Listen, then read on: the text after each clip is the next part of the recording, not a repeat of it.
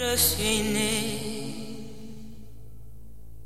Emily Clapper avec Foot Bassin à CKRL, cet extrait de son album La Grande Migration déjà paru en 2018. Mais Emily Clapper continue de remplir les salles. Alors bon, on parle de petites salles en ce moment, on est d'accord, plus petites qu'à l'habitude, mais tout de même, Emily Clapper qui a commencé ses spectacles déconfinés nulle part ailleurs que au Grand Théâtre de Québec.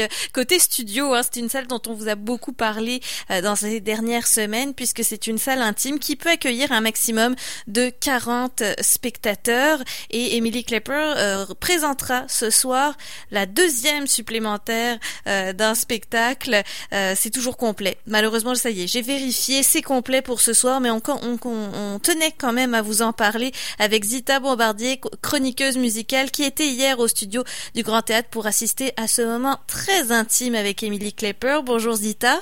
Bonjour. Zita, euh, je pense que c'était ta première fois au studio du Grand Théâtre. Est-ce que je me trompe? Ma première fois, j'ai pu découvrir autant euh, Émilie Klepper aussi, c'est ma première fois. Donc euh, deux premières fois hier. Une soirée euh, de découverte effectivement. Le mot intime revient sous toutes ses formes en ce moment puisqu'on le rappelle au moment où le Grand Théâtre avait programmé ce spectacle, on était autorisé à accueillir seulement 50 personnes dans l'enceinte de la salle de spectacle, mais c'était plein hier déjà Zita. Oui, c'était complet. Bon, là, euh, 40 personnes maximum, mais bon, il y avait des gens tout seuls à leur table. Donc, quand même, le, public, et on était une vingtaine, 20-25. Euh, donc, très, très intime. C'est vraiment le mot. Oui, parce que dans euh, ce rassemblement de 50 personnes là qui date du 3 août, on compte les artistes, l'équipe de l'artiste, les musiciens, euh, le, le, bar aussi. C'est vraiment toutes les personnes qui sont dans le même euh, secteur effectivement. Donc chacun était assis à sa table, ambiance cabaret finalement. Euh, oui, par exemple, c'est ça. Euh, je sais pas, j'imagine c'est pour maximiser la disposition, mais c'était des tables vraiment une en arrière de l'autre, donc en rangée. Hmm. Euh, distanciation oblige. Hmm. Donc, ce qui vient jouer aussi sur le, caractère intime de, la pièce, c'est un peu plus formel que si c'était des tas de cabarets un peu séparés. Mais oui, euh, intime aussi. Il était seulement deux sur scène. Donc, c'était Émilie Klepper accompagnée du guitariste Sébastien Landry. On était 20-25. L'ambiance du studio aussi que j'ai découvert, écoute, c'est très, très intime, très feutré aussi avec euh, une ambiance euh, marine un peu. Il y a des méduses, il y a des hublots et tout. Hmm. Donc, très, très près du public aussi. La scène est pas mal au même niveau. Émilie Klepper aussi qui a une personnalité très, très calme, très douce, qui nous racontait des anecdotes pour vraiment qu'on rentre dans son univers.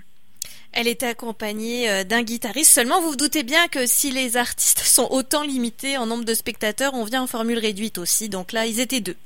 voilà.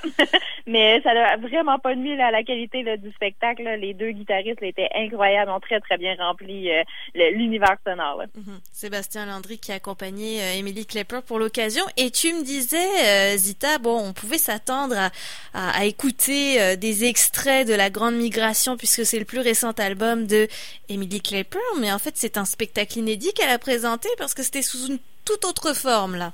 Oui, puis je m'attendais pas à ça. J'avais été visiter un peu le site web. Euh, son site web à elle, je veux dire, a été marqué euh, folk en dessous pour cette prestation-là. Et non, pas du tout. On a vraiment été complètement ailleurs. Elle nous a expliqué pourquoi aussi euh, au courant du spectacle. Mais c'était vraiment très country. Elle a vraiment misé et du country americana, donc très très loin là, du plus pop qu'on connaît ici au Québec. C'est un spectacle d'une heure et elle a misé famille. Ça, elle le dit souvent dans ses anecdotes. Elle voulait rendre hommage à son père qui est aussi musicien et compositeur. Donc son père Russell Elle a fait beaucoup de ses compositions dans son spectacle et vraiment toujours le hyper country. Le fil conducteur, c'était la famille et son lien à elle-même entre le Texas et le Québec. Et comment ça se passe le contact avec le public dans ces cas-là? J'imagine qu'on se sent tout de suite concerné quand elle nous parle avec la, la proximité qu'il y a. Il faut savoir aussi que le studio est sur deux étages. Oui, le deuxième étage était réservé par contre aux médias, donc tout le monde était vraiment rassemblé au même niveau, qui euh, donc justement il pouvait vraiment parler à tout le monde, beaucoup de contacts visuels, beaucoup d'anecdotes. Le public a commencé à interagir autour de la cinquième chanson, ultra attentif par exemple, donc c'était vraiment pas euh, mm. parce qu'il écoutait pas et tout, mais ça a quand même pris du temps avant qu'il se réchauffe, euh, peut-être au mm. matériel, je sais pas, mais à partir de la cinquième chanson, les applaudissements étaient beaucoup plus nourris, elle aussi était beaucoup plus à l'aise, donc les anecdotes coulaient vraiment mieux, des clins d'œil tout même. Il faut dire, oui, c'était country, mais elle a fait quand même deux clins d'œil, donc à son Ben qu'elle avait au Texas. Donc, euh, Emily Clipper et The Coyotes, et aussi La Grande Migration. Il n'y avait pas de pianiste, mais elle a quand même fait les fous de bassin. Je crois que c'est ça que vous avez passé là, avant l'entrevue. Donc, les fous de bassin version sans piano, donc deux guitares. Mhm. Mais Emily Clipper qui a déjà toute une histoire à raconter puisqu'elle vient d'une famille bilingue entre le Texas et le Québec. donc, tout, tout le rapport à la famille aussi qui est très important pour elle. La Grande Migration, c'était le premier album tout en français aussi. Tu me disais qu'il y avait eu un bon équilibre aussi pendant le spectacle entre les chansons interprétées euh, en français et en anglais.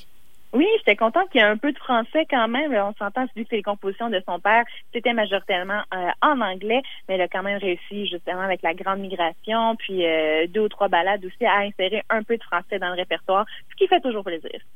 Ce qu'on aime dans l'univers d'Emily Klepper, c'est sa voix particulière quand même, qui est très grave, qui rappelle aussi, bah moi j'ai mes références françaises, mais c'est sûr qu'il y a un petit côté Edith Piaf, je trouve, dans sa voix qui est très grave, qui est très euh, mûre aussi pour l'âge qu'elle a, parce que c'est quand même une jeune artiste.